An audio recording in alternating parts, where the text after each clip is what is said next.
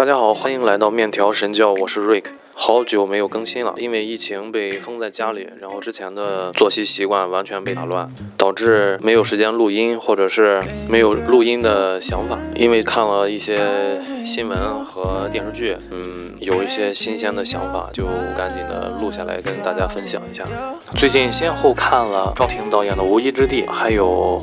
最近上映的这个电视剧《荒野迷案》，无依之地也叫做游牧人生。之前只是听说这部电影非常好，然后获得了各种奖。赵婷获得了奥斯卡的最佳导演，这是获得奥斯卡的首位华裔女导演。知道这部电影的劲儿非常的大，因为它不是一个欢乐的故事。怎么说呢？整片的给人的感觉就是从镜头到色彩到演员的表演。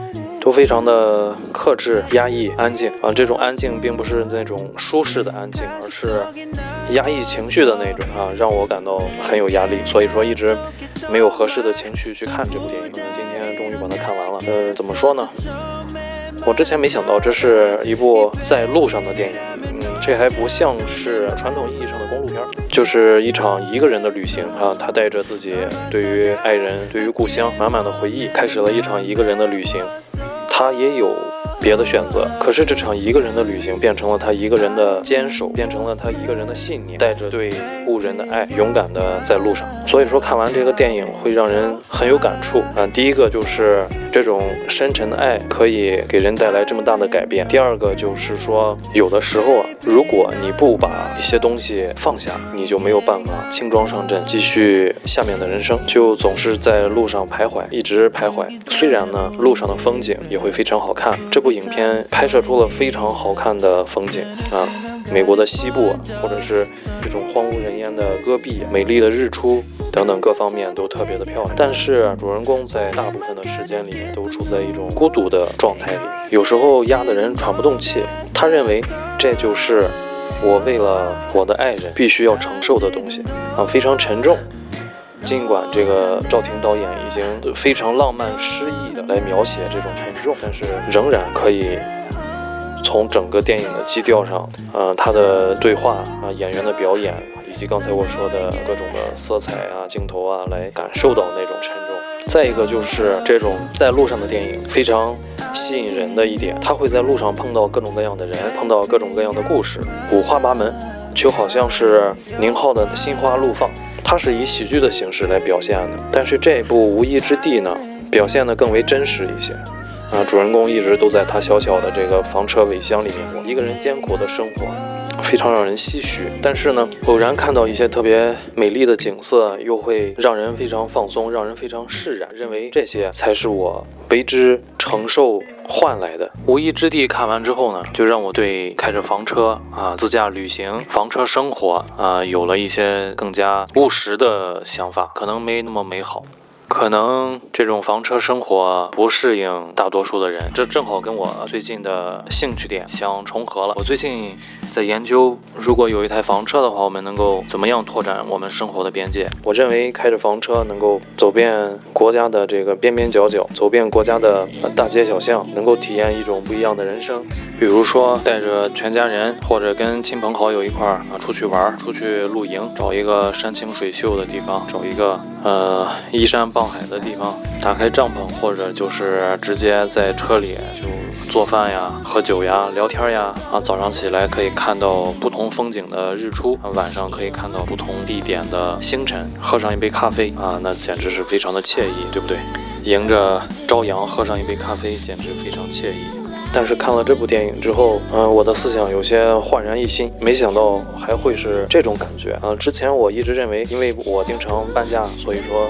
其实我对家还是有一些渴望的，这里面有一些安全感的缺失，因为总是居无定所，在这儿住几年，在那儿住几年，所以如果我想要一个房车，也是觉得这最起码会成为我最后的一个根据地。可是这部电影给我的感觉，虽说它是你最后的根据地，但是它远远没有一个人能够带给你的安全感来的更多。实际上的生活可能没有我想的这么美好啊，它会。面对很多困难，比如说车辆的维修啊，比如说这个恶劣的天气，还有各种突发的危险，还有这个汽车的这个能源如果耗尽，那都是问题，还有很多不确定性。但是呢，这个不确定性其实也是房车生活或者是旅行生活的一个吸引人的地方。因为现在大家的生活都太稳定、太确定、太千篇一律，嗯，所以反而这种不稳定性能成为吸引大家、能成为大家所向往的那种生活的点之一。嗯，我知道很多人买了房车啊，但是呢，它的实际的使用起来，它的实用性并没有大家想象中的这么高啊。花个几十万买了房车之后，总共没有开出去过几次啊，总是想象的很美好，但是真的要做到说走就走，又发现各种的不能够，就会觉得这个钱呢花的不值啊。但是它有没有可能在将来的某一段时间会变成一种相对来说比较刚需的一种市场？这又牵扯到所谓的不确定性。人们让你看见的都是想让你看到的那一面，不想让你看见的都把它深深的藏起来了。你认为的美好，你认为的轻松惬意，可能都是别人承受了好多的生活压力，或者是委屈，或者是非常大的牺牲交换来的。而我们看不见它这些过程，只看到了这个美丽的结果。总的来说，这是一部非常好看的电影。然后赵婷导演呢？把这部电影的基调拿捏得非常的熟练，非常的驾轻就熟，没有特别激烈的情绪爆发，就好像电影的主人公一样。最后呢，主人公也是像其他电影的主角一样，完成了蜕变，完成了升华。这对于他来说是非常大的、非常重要的一个决定。但是生活总要继续嘛。这部《荒野迷案》，有人说是暗黑版的《黄石》，但是我差不多看完第一季，感觉。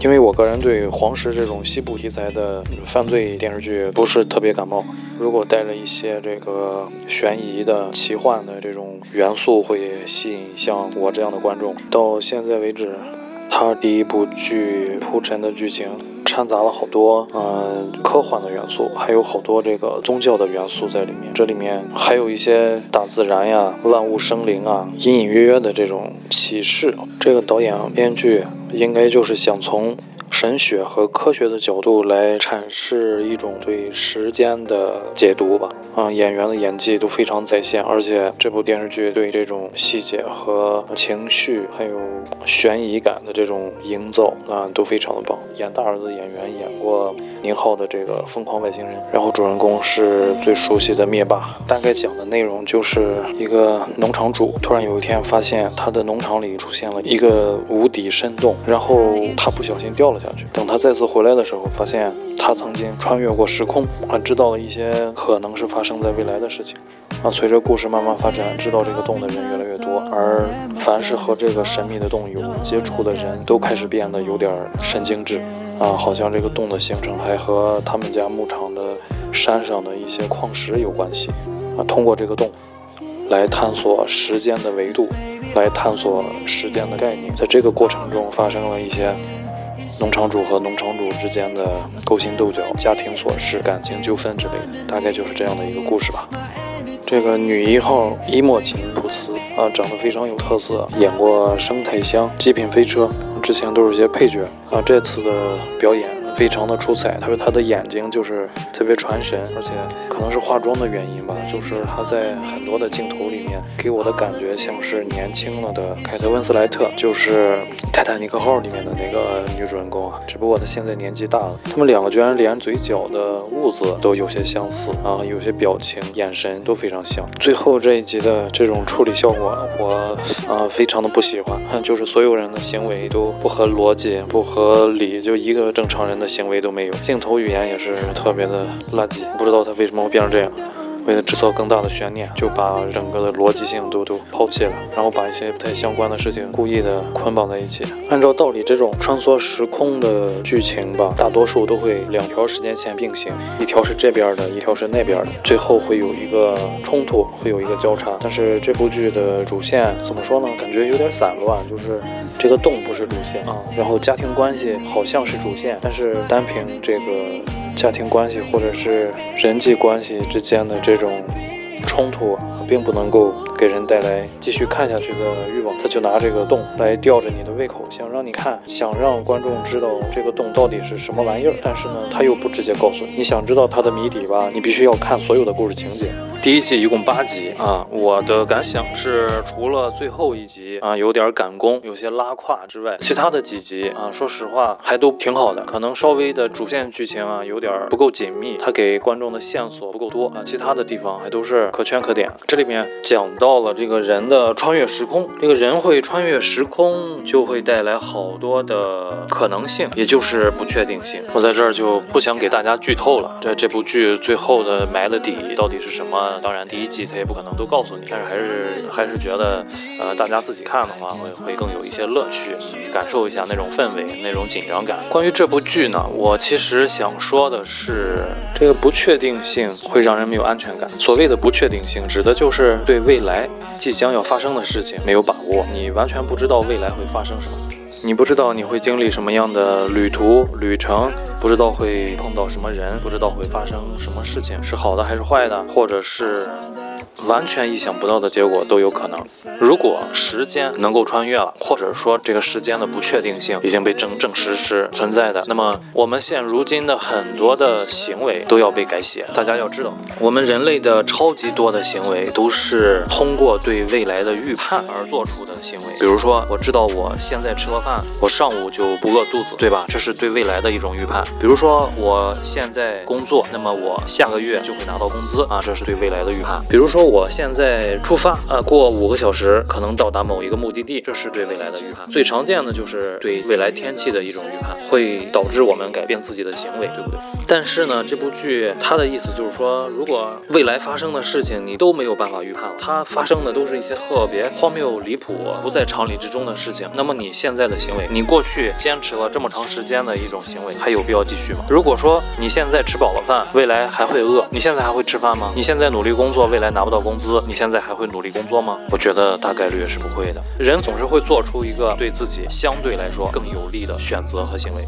这两部剧综合起来，我就觉得未来有没有可能这种房车生活会成为一种？刚才我说过啊，相对来说刚需市场会扩大，因为刚才我说过的这种不确定性啊，导致人们都会选择一个对自己更好的选择和行为，这还是挺有可能发生的。房车生活呀，除了那种不确定性之外，它能够给我带来一种很奇特的安全感。我不知道大家有没有能够感受得到这种安全感，就是觉得这车里的东西啊，肯定。都是我的，有归属感啊！回到自己的车里就有种安全感，真的是安全感。